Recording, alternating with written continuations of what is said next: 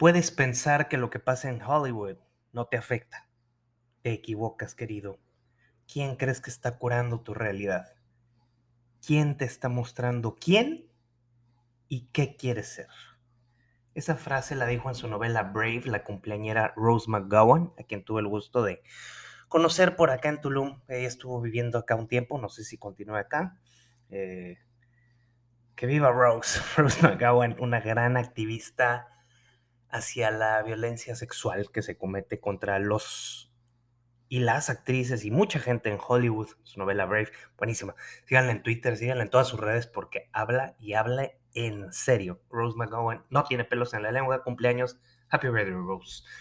Eh, ¿Cómo estás? Soy Luis Ángeles, creador, administrador, memero y podcastero de Malditos Millennials. Hoy es lunes, septiembre 5 de 2022. Yo hago esto a las 8 de la noche. Yo no sé cuándo me escuchas tú. Buen día, buena tarde, buenas noches. Para muchos que trabajamos para gente de Estados Unidos, tuvimos el día semi-day, semi-off, así, day off, porque se celebra el Labor Day en Estados Unidos y en Canadá.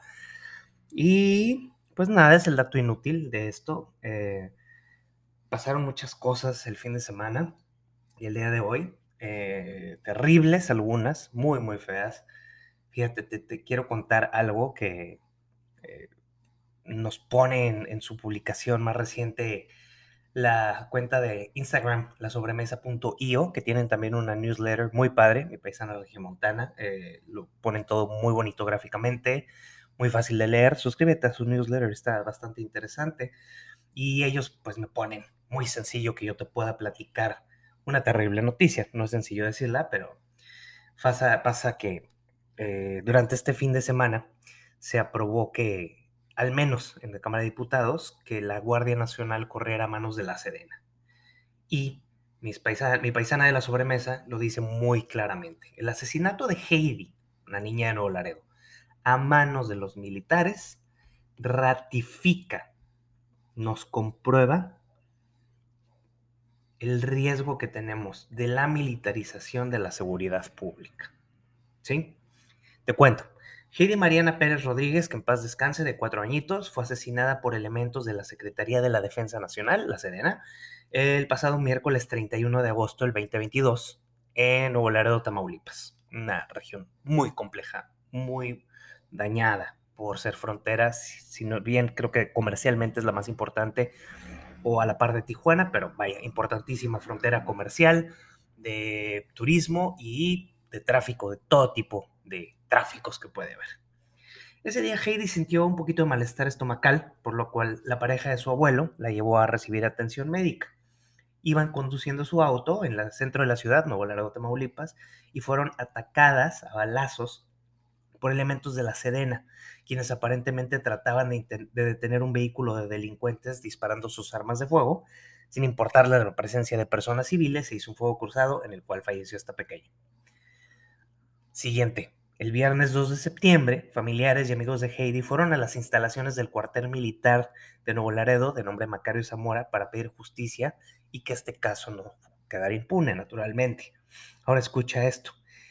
Al día siguiente de, esa protesta, de ese reclamo, y tres días después de la muerte de Heidi, con el voto a favor de Morena y sus aliados y con la oposición en contra, la Cámara de Diputados aprobó el paquete de reformas para que la Guardia Nacional fuera transferida totalmente a la Sedena. Es decir, la Guardia Nacional hace años se llamaba Policía Federal de Caminos, después se llamó Policía Federal y ahora le pusieron Guardia Nacional. Era una policía, ahora son un brazo más de las Fuerzas Armadas de México. Entonces obviamente se despotricaron las críticas y las condenas por políticos, por activistas, pues ya que eh, la Guardia Nacional era un mando civil. De hecho, probablemente has visto tweets, leído tweets de que como gente como la senadora Citlali o como Pepe Merino, el, asesor digital de Claudia Sheinbaum, en su momento defendían que iba a ser un mando civil, que para nada era, como dicen ellos, no somos iguales. El presidente Elmo no iba a ser igual que Calderón, que no iba a militar, militarizar el país, y pues cada día lo hace más, les da más poder y pues una preocupación que nos está, eh, que se está generando en, el país es la violación constante de los derechos humanos por parte de la Sedena. En mi opinión, creo que hay gente valiosa y gente no valiosa en todos lados. Creo que la Sedena se ha rifado en muchas ocasiones para muchas cosas, pero ya empiezan a hacer tendencia cada vez más estos casos, ¿no? Eh, obviamente le están echando en cara a tu presidente Elmo que pues con el ejército no van los problemas de inseguridad y violencia, ¿no? Y esto es, a final de cuentas, un gobierno militarista. Sí, ahora, una de las voces más importantes fue, bueno, más tomadas en cuenta, porque pues esos güeyes a veces no sirven mucho que digamos, el alto comisionado de las Naciones Unidas para Derechos Humanos, eh, Guillermo Fernández Maldonado, Guillermo Fernández Maldonado Castro, que es el representante, dijo, el uso de la fuerza letal desplegado en este caso es contrario a los estándares internacionales de los derechos humanos. Urgió a que las autoridades hicieran una investigación civil independiente para investigar a los, a los responsables de la muerte de Heidi. Entonces, este, pues, ¿qué te digo? Esa es información de la sobremesa, gracias. Es tremendo, o sea, estás empoderando a una institución de choque, de golpe, y pues es peligroso. ¿Qué pasa ahora que los diputados la aprueban? Como todo en el país, de Cámara de Diputados se pasa al Senado para que ellos tengan la última palabra. El expresidente del Senado, el doctor Ricardo Monreal Ávila, dijo que por nada del mundo se iba a aprobar rapidito, que esto no era algo express, que el Senado es un órgano regulador, no son comparsa ni compañeros de, parranda, y solo se acepta porque se acepta. Eh, Ricardo Monreal ha tenido muchos choques últimamente con Morena y creo yo que, creo y espero y anhelo que va a ser un gran defensor de que esto se debata bien y ojalá no pase para que la Guardia Nacional quede como una fuerza policíaca civil y no de la Sedena. Creo yo, esperemos, esperemos. Ahora por mi tierra, Nuevo León, finalmente llovió llovió mucho. Estaba muy emocionado el gobernador de Nuevo León, Samuel García Sepúlveda. Este, todos los alcaldes procedieron. Fíjate, llama la atención esto. Eh, obviamente, Samuel es lo que es, ¿no? Es una figura eh, pues muy de redes sociales, subiendo mil stories de que la lluvia, esto y lo otro, anunció por, sus redes sociales que se cancelaban las clases escolares hasta niveles de máximo, este, o sea, desde la Universidad Autónoma de Nuevo León, la Universidad de Monterrey, mi alma mater, y todos los demás colegios privados y públicos suspendían clases por el gran volumen de agua e inundaciones que estaban sucediendo. Un dato interesante y lioso que te voy a decir. Todos los alcaldes pusieron unos planes, al menos en el área metropolitana, de contención muy bien armados, pero quien se tardó mucho fue Luis Donaldo Colosio, hijo, alcalde de Monterrey. No sé decirte por qué. Hay rumores que no estaba en Monterrey, hay rumores que se tardó y fueron, la, fíjate, una de las ciudades de los ayuntamientos más importantes del país se tardó en contestar eso. Eh, hablando de los naranjas, removieron hoy en, Jalisco un letrero que, de protesta que decía México feminicida, lo mandaron a retirar. Yo creo que, como dicen las abuelas, la verdad no peca, pero incomoda. Y cada vez Alfaro se, se porta peor no sabemos muy bien qué le está pasando al otrora presidencial, sabe Dios por qué, y ya nos dirá qué es lo que está pasando.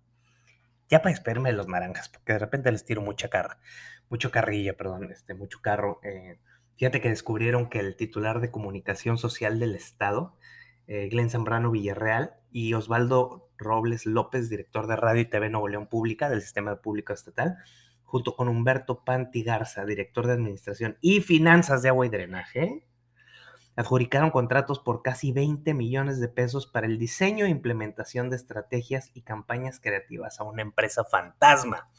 Esto va a estar bueno. Esperemos que es el segundo strike para el jefe de comunicación social de Nuevo León. Esperemos que esta vez sí haya al menos una declaración del gobernatore. Pero bueno, enough con Nuevo León. Eh, te tengo que contar algo que a mí sí me divirtió mucho. ¿Para qué te miento si no? Este ubicas a este presidente que es que de izquierda, eh, Boric. Obvio, sabes que sí, porque me cae en el hígado y siempre estoy hablando mal de él. resulta que hizo un plebiscito para reemplazar la Carta Magna de su constitución, que pues digamos era una herencia de la dictadura militar de Pinochet. Eh, hizo así a voto, ¿no? Así como le hace aquí el Elmo, que todo lo pone a consulta y perdió. Perdió su protesta. Yo creo que los chilenos se dieron cuenta del gran error que cometieron al agarrar a un presidente progre y le metieron reversa. Y él dijo que lo va a revolcar todo el proceso como para que hasta que llegue el sí que él tanto espera, ¿no? Típico de estos gobiernitos de pseudo izquierda. Pero bueno, perdió una buena batalla, lo cual siempre es perfecto que la izquierda pierda las tonterías que quieren hacer con su cabecita muy, muy, muy loca. En fin, eh, vamos a bajarle un poquito a la política, porque pues tampoco hay que ser.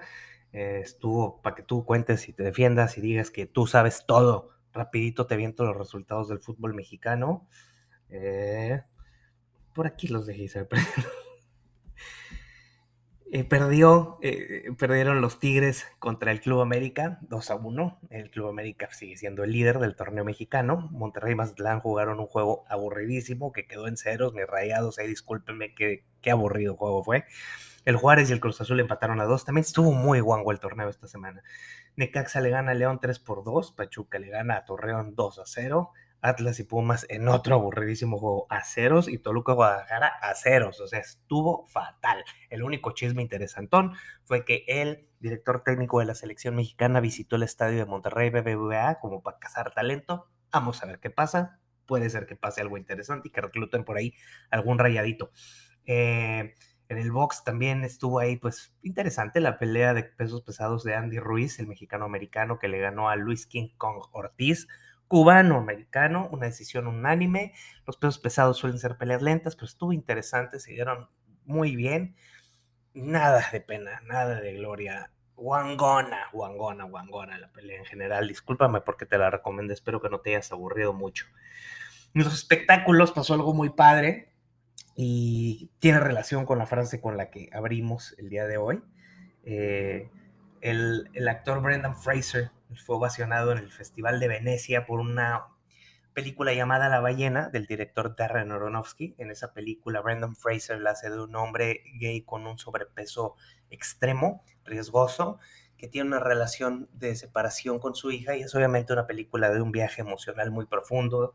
Se comenta que Fraser obviamente va a arrasar con los premios por la transformación física que tuvo. Eh, y ayer en el Festival de Venecia una ovación donde él se llenó hasta las lágrimas, seis años ¿Por qué es tan importante esta ovación? No es tanto, pues, actores buenos siempre hay, estupendos también, y ovaciones de este tipo siempre hay. El, amor que está recibiendo Brandon Fraser se refiere primordialmente a que él, la mafia hollywoodense, de la que habla Rose McGowan en la frase con la que abrimos hoy, él se proclamaba contra esta gente, se iba de las fiestas, él decía esto no está bien y lo congelaron la carrera por unos años, por bastantes años. Y hoy regresa y está de regreso y aparentemente va a estar para un buen rato, porque además de esta película, por cierto, está basado en una obra de teatro, eh, él va a ser el nuevo proyecto de, Martin Scorsese. Entonces, yo creo que su carrera, hopefully, le vaya muy bien. La gente buena le tiene que ir bien, cabrón. Es, es, es un principio básico de este universo en el que vivimos. Y por último, para cerrar, se entregaron los premios Emmy, a lo mejor de la televisión, en el área creativa no es la típica que tú ves de mejor actor, mejor actriz de reparto. Aquí se da un poquito más a castings, edición, producción, especiales musicales. Y hay un dato interesante que pasó. Hay cuatro personas que están a nada con este Grammy que gana, este Emmy que ganaron, a obtener el estatus preciado llamado EGOT, EGOT, o sea, Emmy, Grammy, Oscar, Tony. Emmy Televisión, Grammy Música, Oscar Película y Tony Teatro. ¿Quiénes están a un paso de ser EGOTs? Adele, Eminem, Paul McCartney y Ringo Starr. Eminem, Adele, Paul McCartney y Ringo Starr nada más necesitan un Tony, un premio de teatro, para convertirse en EGOT. ¿Cuántas personas son EGOTs? 17. ¿Quieres saber quiénes son? El compositor Richard Rodgers de teatro musical. Helen Hayes, la actriz Rita Moreno, la actriz latina de que tal vez la recuerdas de West Side Story. John Gingold, quien apareció en El hombre elefante, la actriz Audrey Hepburn, el compositor de Chorus Line Marvin Hamlish, Jonathan Tunick, orquestador y compositor, el brillantísimo, estupendo, único y prodigioso Mel Brooks, el director Mike Nichols, la actriz Whoopi Goldberg, el productor Scott Rudin, Andrew Lloyd Webber, compositor de teatro musical, Tim Rice, letrista de teatro musical, John Legend, el cantante, Alan Menken, compositor de Disney primordialmente y teatro también, y Jennifer Hudson. Hay alguien más que tiene un dato muy interesante, que es Robert López. Él es doble EGOT, o sea, él tiene dos de cada uno ese cabrón. Y a esta lista, si el teatro trata bonito a Eminem, a Adele, a Ringo y a Paul McCartney, pueden acompañarlos esta de prodigiosos ganadores de los cuatro disciplinas, Emmy, Oscar. Emmy, Grammy, Oscar y Tony, o sea, los EGOT. Sí, espero que este dato innecesario y trivial te haya gustado, pero a mí yo sí soy muy freak de quién está cercano a ganar y quién no y cómo lo logran. Normalmente el easy hack, cuando tienes Emmy, Grammy y Oscar, eh, normalmente los incorporan como productores a una apuesta segura en Broadway y así es como se cuelan al, Tony. Pero pues sería merecedor que hicieran algo más creativo, creo yo que se puede hacer y que lo van a cazar y que lo van a lograr definitivamente. Así que pues eso, estuvo interesante el fin de semana, espero que hayas tenido un muy buen fin de semana. Eh, yo disfruto mucho hacer esto para ti, espero que disfrutes escucharlo. Te quiero dar las gracias. Lunes 5 de septiembre, yo soy Luis Ángeles, creador de Malditos Millennials. Espero que tengas una estupenda semana, hoy y siempre. Gracias por escucharme. Compárteme, difúndeme, TQM XO, XO. Bye.